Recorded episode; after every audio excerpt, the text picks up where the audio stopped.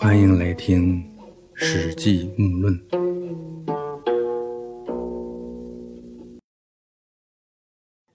项籍是下乡人，字禹。项羽生于公元前二三二年。下乡呢，就是现在的江苏宿迁，当地呢有一条河叫项水。项羽出生的地方在项水的下游，这个地方呢也就叫下乡。项氏呢世世代代是楚国的大将，被封在项地，所以呢他姓项。这个项地呢是指现在的河南省项城县东北一带。现在来说呢，项羽是河南的老家啊，他出生在江苏宿迁。项羽开始起事的时候才二十四岁。项羽的老叔叫项梁，项梁的父亲也就是项羽的爷爷是项燕，项燕呢是楚国的大将，在秦国灭掉楚国的时候，项燕呢被秦国的大将王翦打败以后自杀，啊，王翦呢干掉了项燕，王翦的孙子王离和项燕的孙子项羽后来也是生死对头。项羽小的时候学文学武都不成。啊，项羽认为写字能记个名就行了，剑术呢也只能对付一个人，这些都不值得学，要学就学万人敌。项梁呢就教项羽兵法，项羽呢他一开始还挺高兴，但是呢也就是弄个皮毛就不学了。也就是说呢，项羽在学识方面没有多少是靠读书修养而来，全是靠打打杀杀的实践得来的经验。项梁呢，曾受到牵连而获罪，托关系找西岳阳县的监狱负责人司马欣走后门，把这个事给压住了。岳阳呢，很早的时候是秦国的都城，项梁这关系托的是够远的。这项羽总是照顾司马欣，起因呢都在这里。后来呢，项梁又杀了人，啊，估计呢是托关系也不管用了，为了躲避仇人。他带着项羽一起逃到吴中，也就是现在的江苏吴县一带。吴中那些有点能耐的人，本事都比不上项梁啊。每当有大事情，什么征发徭役呀，或者是丧葬仪式之类，经常由项梁来操办。项梁在操办这些活动的时候，也能了解到一些人的组织能力和办事水平。秦始皇游览会稽郡，这个会稽郡呢，古时候也叫会稽郡。这个秦始皇渡浙江的时候，项梁和项羽一起去看热闹。这项羽就说：“彼可取而代也。”取就是捕获、夺取的意思。取的古字就是以手取左耳啊。战国的时候还是这样的写法：杀死敌人，割下左耳用来记功啊。代那就是代替，说那个人我可以拿下他，并且能够代替他。哈，一个毛头小伙子。现在来讲呢，也就是一个没毕业的学生，啊，像他这样不学习的人，应该就是个混社会的，想杀国家领导人，而且还想干人家那份工作，这还了得了？项梁急忙捂住他的嘴，说：“别胡乱说话，这是要满门抄斩的。”项羽呢，身高八尺有余，啊，就接近一米九吧，力气大的能举起鼎来，才气超过常人。当地的年轻人也都害怕他。秦二世元年，也就是公元前二零九年的秋天，陈胜呢在大泽乡，也就是现在的安徽宿州起义。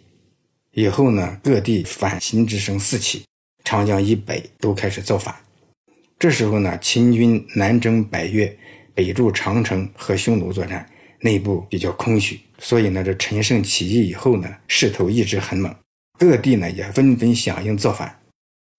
开始的时候，这个造反也没有什么统一的组织，差不多就是蜂拥而起，先杀朝廷任命的地方官啊，这破坏力极强啊，皇粮国事也不交了，不归你大清朝管了，哎，而且还想去进攻朝廷，抢你的地盘，分你的粮食，夺你的女人，推翻你暴秦的政权。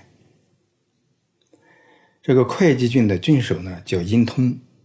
啊，在这种动荡的情况下，殷通呢就感觉到自己的危险，觉得与其等别人起来造反杀了自己，还不如自己主动先造反。啊，这就是吃着大秦朝的俸禄，遇到动荡却先要反大秦朝。啊，这项梁呢平时能办事有威信，这郡守殷通就找项梁来商量。结果呢，这项梁和项羽一合计，与其跟着殷通造反，还不如是自己造反，自己说的算啊。你看，这同样是造反，各有各的心计。这叔侄二人呢要造反，但他不想跟着殷通郡守干，他就商量好了，在郡守府谈事的时候，项梁一个眼色过去，说可以动手了。这项羽拔出宝剑，咔嚓就把这殷通斩了。项梁提着殷通的人头，身上挂着郡守的官印，走出郡守府。这一开始呢，那些郡守府的人还想反抗，啊，你把人家头杀了，一郡之首，朝廷命官，那这还了得？一时大乱。项羽凶猛，一连又杀了百八十人，啊，剩下的那些人都吓得趴在地上，没人敢起来，也就是顺从了。项梁把那些有头有脸的人召集到一块儿，啊，一番商量，就在吴中起兵造反了。项梁做了会稽郡郡守，项籍为副将，他们接收吴中各地的力量，共得到精兵八千人。这时候呢，就有人假托陈胜的命令，以陈胜的名义任命项梁为楚国的上柱国，命令他马上向西进攻秦军。项梁呢，就带领着八千人渡过长江，向西进军。后来呢，项梁听说有个叫陈婴的已经占据了东阳，啊，东阳呢就是现在的浙江省的东阳市，啊，当时呢也是会稽郡的一个辖区。项梁听说陈婴在东阳呢闹得动静挺大。就派使者去东阳，意思呢就是要和陈婴合兵西进。啊，陈婴这个人，他在造反之前呢是东阳县的令史，也就是县令的下属，相当于一个秘书。这个人的特点呢是诚实谨慎、忠厚老实。啊，东阳县的造反派杀了县令，聚集起几千人来，但是一时找不到合适的人来挑头。这么多人，必须得推举出一位首领。啊，这些人呢就来请陈英出面。陈英一开始不干，推辞说我没这个能力。但造反派们说那不干不行啊！现在也就是你了，硬是逼着勉强让这个陈英当了首领。这个自古以来呀，动乱之际啊，人都是身不由己啊，形势所迫啊，你生死就在一念之间，不容你选择，绝对不是说你想干就干，不想干就不干的。受众人的左右啊，就像在洪水之中夹带而走，顺流而下，那你根本就逆行不得啊！这陈英呢，被迫当头，来追随的人后来就达到两万人啊！一军苍头特起啊，意思就是与众不同，用青色的头巾裹住脑袋啊，独树一帜啊，异军突起。有了这么大的气势，那些造反派的野心呢，就有点收不住。居然又想拥立陈英为王，就是要干呢，咱就干个大的。这陈英的母亲就对陈英说：“自从我做了你们陈家的媳妇，我就从来没听说过你们老陈家祖上有什么显贵之人。你现在突然有这么大的名声，恐怕不是什么好兆头。啊，依我看，你不如去归属谁，啊，跟着别人干。”你起事如果成功了，还可以封个侯；如果失败了，啊，你也不是首恶，容易脱罪。啊，陈英呢，听娘的话，啊，就劝这些造反派说呀：“你们看人家项梁，那是楚国将门之后，啊，比我陈英能力强，声望高。要想成就大业，咱们还是跟着项梁干。哎，咱们依靠有名望的楚国的士族，一定可以消灭暴秦了。”这些人呢也觉得有道理，啊，就归顺到项梁的麾下。这样一来呢，项梁一下子就拉起来近三万人的队伍。项梁率领这支队伍渡过淮河以后，蒲将军秦布也率领队伍来归顺项梁。项梁的人马达到了六七万人，大部队一路向西，打败阻止他和不听陈胜安排另立楚王的那些军队，然后收编败军，一路向西进军。秦布这个人呢是陆县人啊，这个陆县呢就是现在安徽省的六安市，啊，就产六安瓜片茶的地方。秦布他姓英，啊，英雄的英，本来呢他叫英布，因为受过情刑，这个情刑呢，就那时候在脸上或者身上给你刻字，然后再涂上墨啊，弄不掉。这个情部呢很厉害。那时候呢，有商山四号，就是知识渊博、特别高深的四个老头啊，秦始皇呢，焚书坑儒，这四个老头意见就大了去了，跑到河南洛阳的商山隐居起来。后来呢，人们就称这四个老头商山四号，就是很有名望啊，学识渊博。这样四个老头他们就认为这秦布是天下第一猛将，啊，深通用兵之道。啊，关于秦布呢，后面还有专门的列传啊，在谈。这蒲将军呢，他来龙去脉呢都不太清楚，啊，有些神秘。这蒲将军秦布在绝大多数的时候呢，都是同时出现，啊，攻城略地。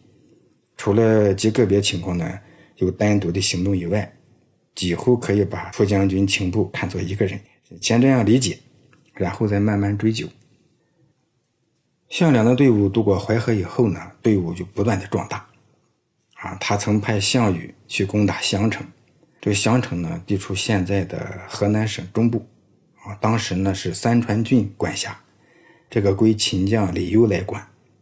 这襄城和沛县正好相反，啊，打死不降，坚守苦战，啊，一直战斗到城破。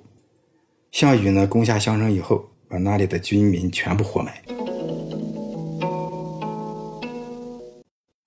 陈胜起义以后呢，率领几十万大军向西猛打，一直推进到细水。细水呢是一条河，啊，现在来说就是从陕西省临潼县南骊山流出的一条河。这条河并不大，向北流入渭水。啊，陈胜起义打到这里的时候呢，已经离都城很近了。啊，这时候秦朝呢，他再征调军队根本来不及了。秦朝的少府章邯向秦二世提出一个十分重要的建议，啊，这章邯呢原来是少府，这个少府呢就是给朝廷搞后勤服务的负责人。章邯建议秦二世啊要赦免骊山的徒役啊，就是那些囚徒苦役，给他们自由，给他们武器，让他们来应急起义军。这秦二世同意，不同意呢也没有别的办法。结果呢，章邯领导这个杂牌军大获全胜，把这陈胜带领的起义军打得没有还手之力。这秦二世呢，又增派长史司马欣和董翳来帮助章邯。这司马欣呢，前面谈到过，就是原来的岳阳玉立啊，曾经帮助项梁免了牢狱之灾，有恩于老项家。现在呢，已经是秦二世的长史。这个董翳呢，也是和司马欣形影不离，两个人后来还不错。啊，一个封了塞王，一个封了狄王，啊，最后的结局咱先不说。这章邯呢，乘胜追击，啊，起义军大败，陈胜被杀。项梁听说陈胜兵败被杀，这形势呢发生了很大的变化，就召集各路诸侯那些反秦的队伍的负责人呢，就来薛县聚会，来共同研究反秦大事。其实陈胜起义呢，也不过就是半年时间就被镇压下去了。但是各地呢纷纷而起啊，由点到面都要造反。这时候呢，刘邦呢在沛县起兵啊，已经打败了秦军的几次进攻。他的左司马曹无伤还杀了四川郡守。刘邦呢让雍齿守着自己啊拿下来的丰邑城，自己呢带着队伍也赶往薛县来参加这次会议。刘邦走了以后啊，这雍齿还被魏国人给策反了，这让刘邦呢就没有了根据地。刘邦呢一直特别痛恨这个雍齿，但最后呢，雍齿结局还不错啊。刘邦呢，他为了安定人心嘛，这个呢老穆以后再说。这项梁呢组织大家开会啊，开会研究事儿，那靠的就不是武力，而是智力了。以项梁的兵法水平和项羽那些学啥啥不会的半吊子，他们最缺的。是高参，是外脑，最好有一个谋士，啊，这时候呢，有一个高人来到他们中间，这个高人是谁呢？嗯哼，你们可能也想到了。